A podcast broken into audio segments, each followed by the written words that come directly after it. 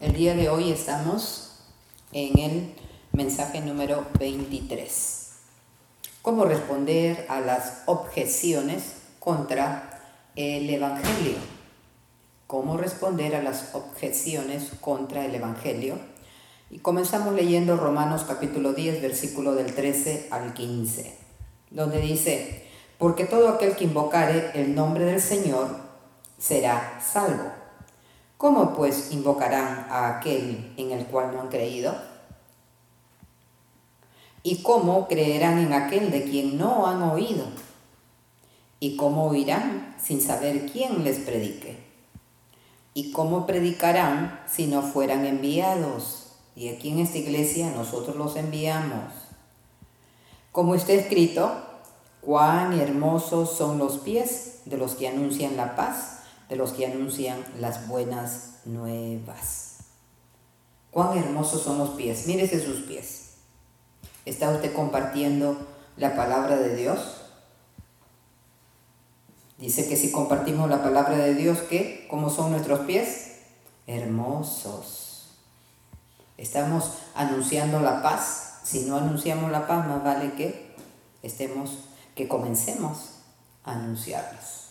¿Verdad? Y el segundo versículo que vamos a leer se encuentra en 1 de Pedro 3.15. Primera de Pedro 3.15. Primera de Pedro 3.15.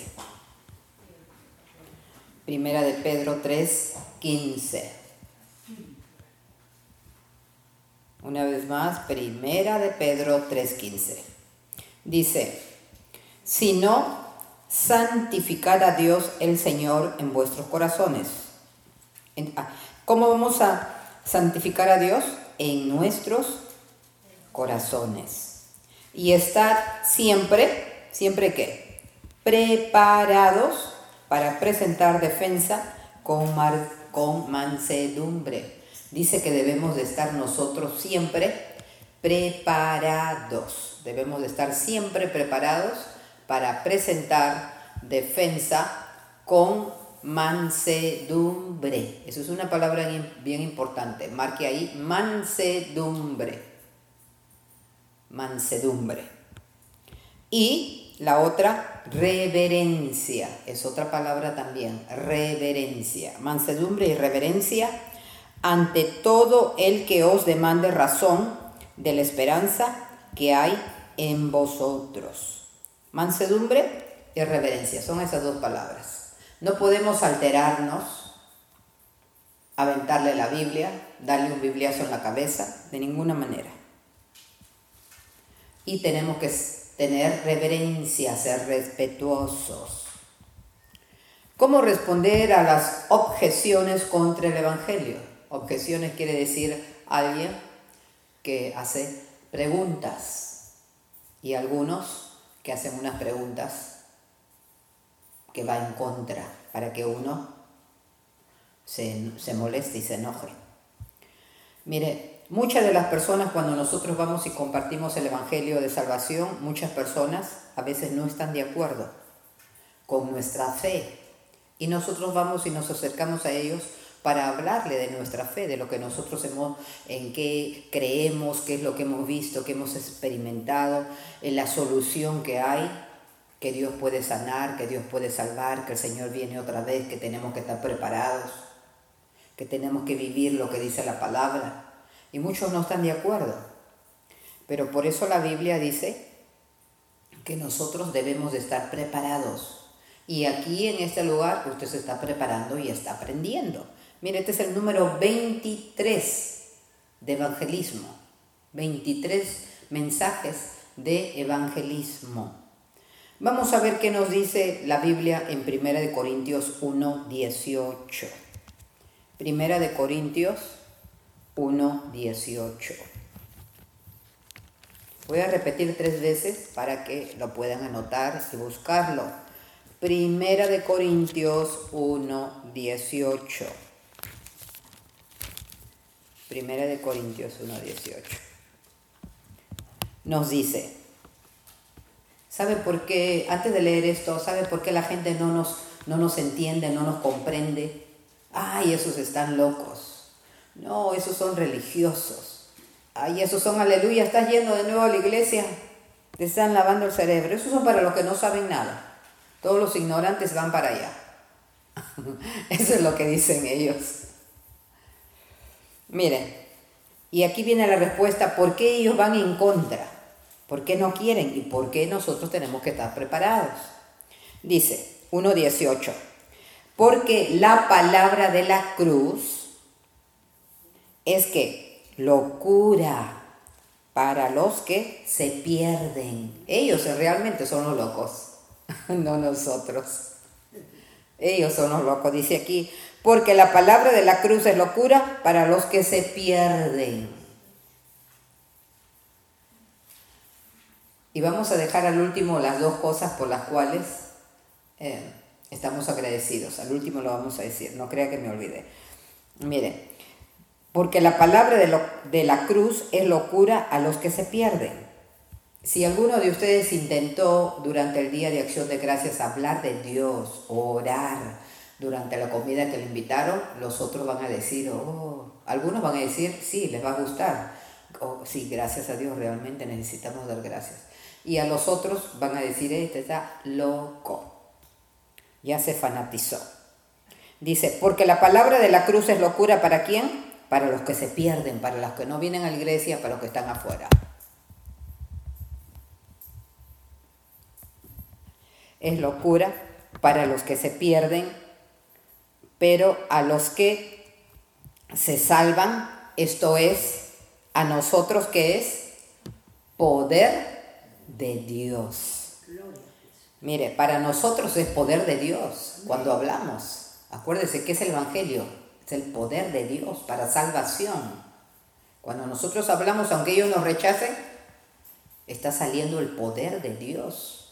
No crea usted y a veces se siente uno y dice, ay, pero les he hablado y no quiere y, y me siento mal. No, no, se debe, no nos podemos sentir así, porque es poder de Dios. No es como se sienta uno, ni quiera o no quiera, es que es un mandato de Dios que tenemos que compartir la palabra. Tenemos que hablarle a las personas porque están yendo derechito al infierno. Entonces usted ahora ya sabe por qué ellos se ponen duros, porque para ellos es una locura. Para ellos es una locura cuando le vamos a hablar. Entonces ya estamos nosotros ahora preparados que va a haber esa confrontación. Va a haber esa confrontación. No te van a aceptar y van a decir, a ver, pocos son los que dicen, a ver, cuénteme más y dígame más. Esos son los que ya era ya su día de salvación. Pero los otros van a contradecir. No quieren. No, ahora no, después, ahora no. Eh, sí, yo creo, creo en Dios, pero ahorita no, porque yo necesito vivir la vida necesito hacer muchas cosas. Ayer estaba hablando con una prima y su, su hija ya le faltan dos años para que se termine, termine de abogada y dice que apenas termine de abogada se va a ir a recorrer el mundo. Ya está pensando, ya todavía le faltan dos años, pero ya en su mente está de que apenas termina la carrera se va a ir a recorrer el mundo. Y, y yo le dije a ella, mira, yo me he recorrido ya muchos países ya son 54 naciones, pero te quiero decir que de todas las naciones la mejor es la nación de Estados Unidos. Porque aquí en Estados Unidos se vienen de todo el mundo. ¿Por qué vienen aquí a Estados Unidos si está tan mal? Y los que se han venido acá y hablan mal de Estados Unidos, bueno, regreses de donde estaban.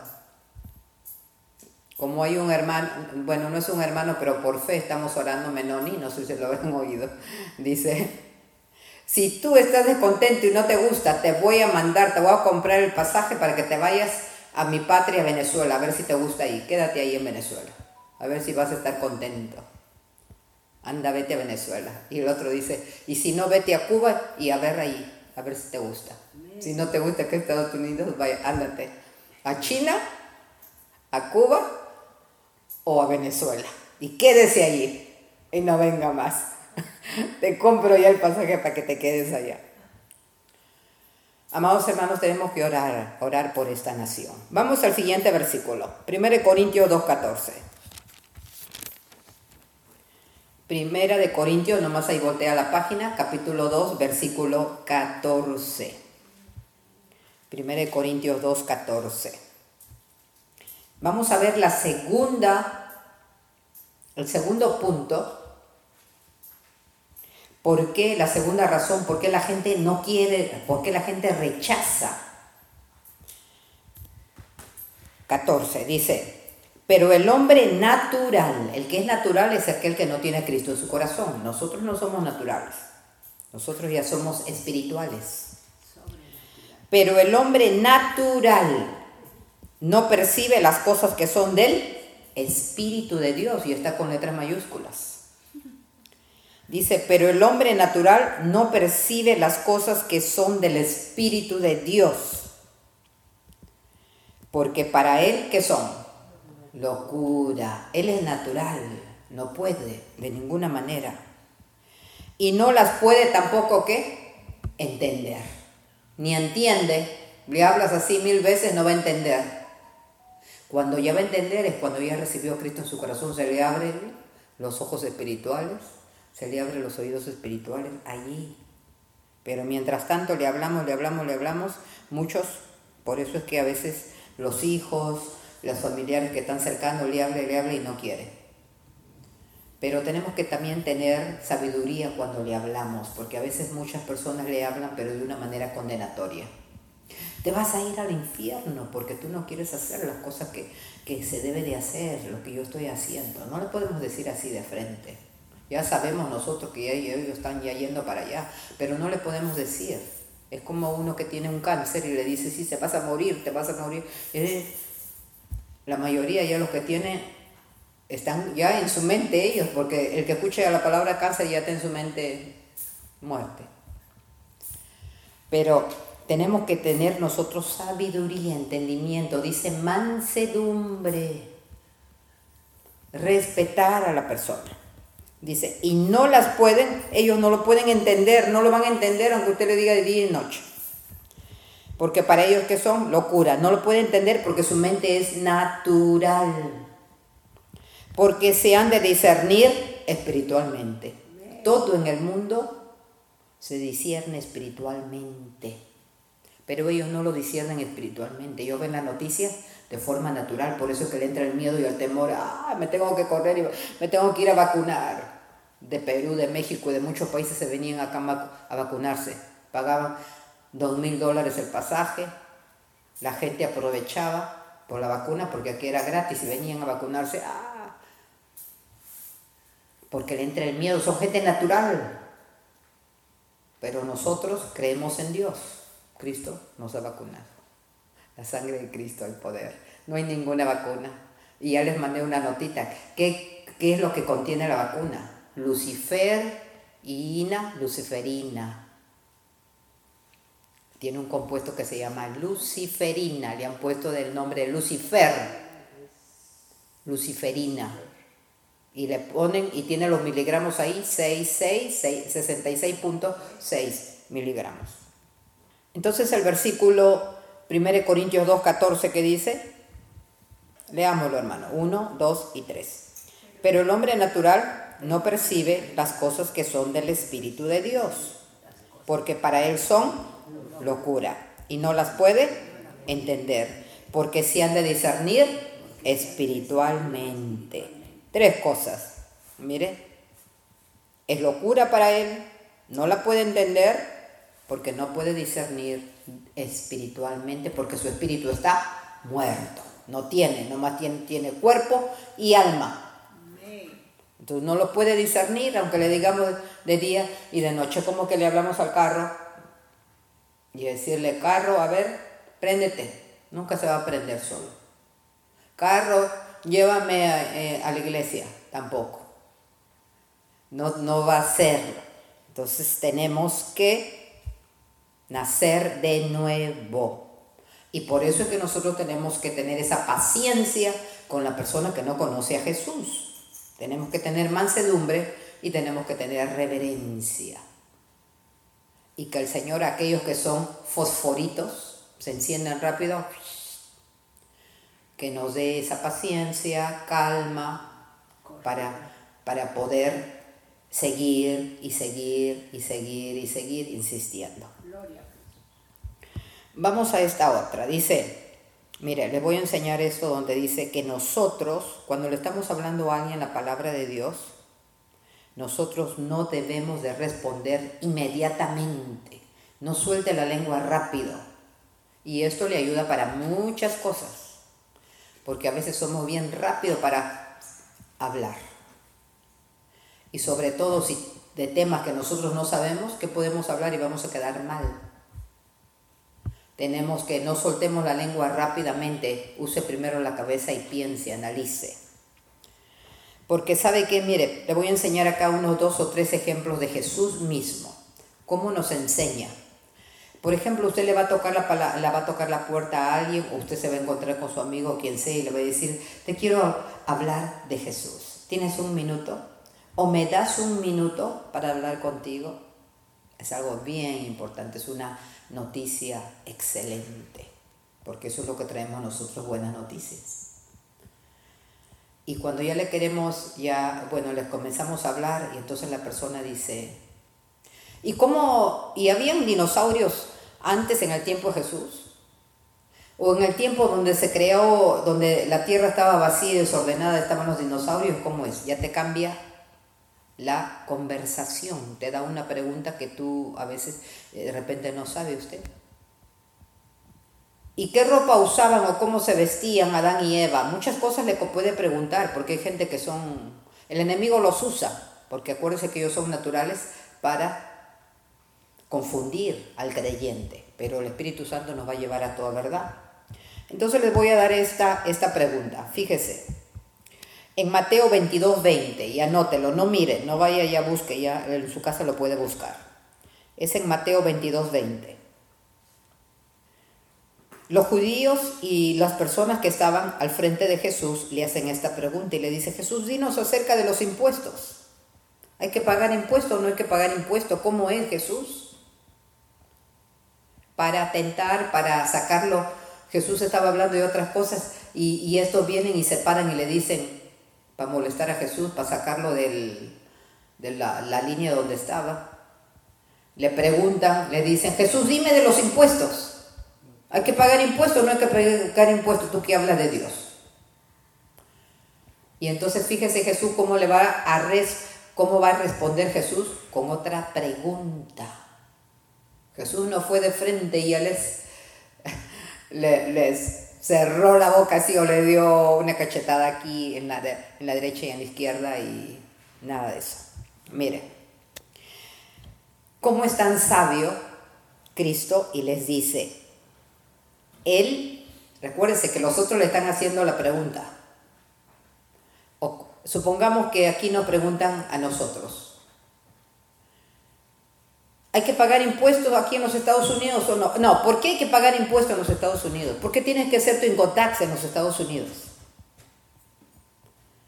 Y si usted responde inmediatamente, la respuesta de ellos quizás le pueda gustar o no le pueda gustar lo que usted está respondiendo. Pero si usted responde en una pregunta, eso sí los va a hacer pensar, los va a sacar de la línea porque las preguntas son para pensar. Cuando yo le pregunté a usted y le dije, va a decir dos cosas porque usted está agradecido, ya su mente, ¿qué voy a decir? Me van a preguntar. Ya comienza ya. Se enganchó su mente con el que está preguntando. Así le preguntan a Jesús y le dicen a Jesús. Le dice, dinos de los impuestos, a ver, háblanos de los impuestos, porque nos cobran tanto impuesto acá, tanto impuesto allá. Esta es nuestra tierra y nos están, están cobrando impuestos. Y mire cómo Jesús le responde con una pregunta. Y esta pregunta es, Jesús le dice, agarra la moneda y Jesús dice, ¿de quién es esta imagen? Mire la pregunta, qué inteligente. Esto le va a servir a usted para todo. Jesús le responde, porque eres un maestro. Excelente Jesús. Es súper inteligente. Él le responde con una pregunta. Le dice, ¿de quién es esta moneda? Le sacó del punto del impuesto. Porque ellos ya no se enfocaron en el impuesto, se enfocaron en la moneda. ¿De quién es esta moneda? Oh, les cambió, les volteó el pastel. ¿De quién es esta moneda? Entonces ya ellos se enfocaron en la moneda y se olvidaron del impuesto.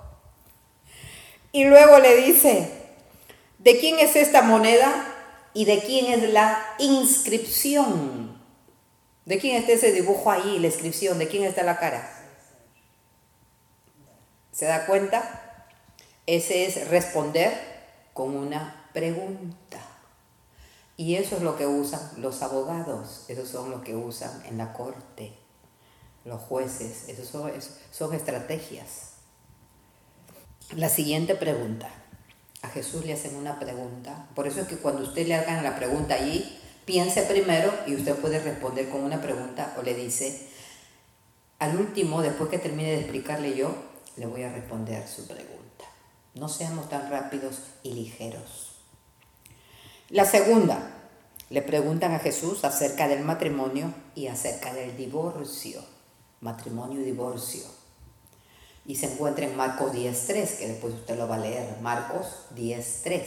Estas estrategias, le estoy enseñando estrategias tremendas y poderosas que ningún lugar te van a enseñar. En otros lugares no te enseñan. Mire, le hacen una pregunta, a ver Jesús, dino del matrimonio, ¿cómo es? A ver Jesús, dino del divorcio, ¿me puedo divorciar? ¿No me puedo divorciar? ¿Cuándo me voy a divorciar? Y le hacen la pregunta. Entonces Jesús le responde, pero con otra pregunta. Y esta pregunta es, les dice Jesús, ¿qué les mandó Moisés? ¿Qué les dijo Moisés? Mire, los trae a ellos al Antiguo Testamento, los trae a ellos a la ley, los trae a ellos a pensar en sus antepasados, los trae a ellos a pensar en lo que dice la ley, lo saca y, en, esa, en respuesta Jesús también les está ayudando a ellos porque ellos están pecando, ellos lo que buscan es la sin razón, ellos lo que buscan es en realidad no la respuesta, sino ellos lo que buscan es atacar a Jesús. Pero Jesús hasta les está evitando que ellos pequen, hasta les está evitando el pecar.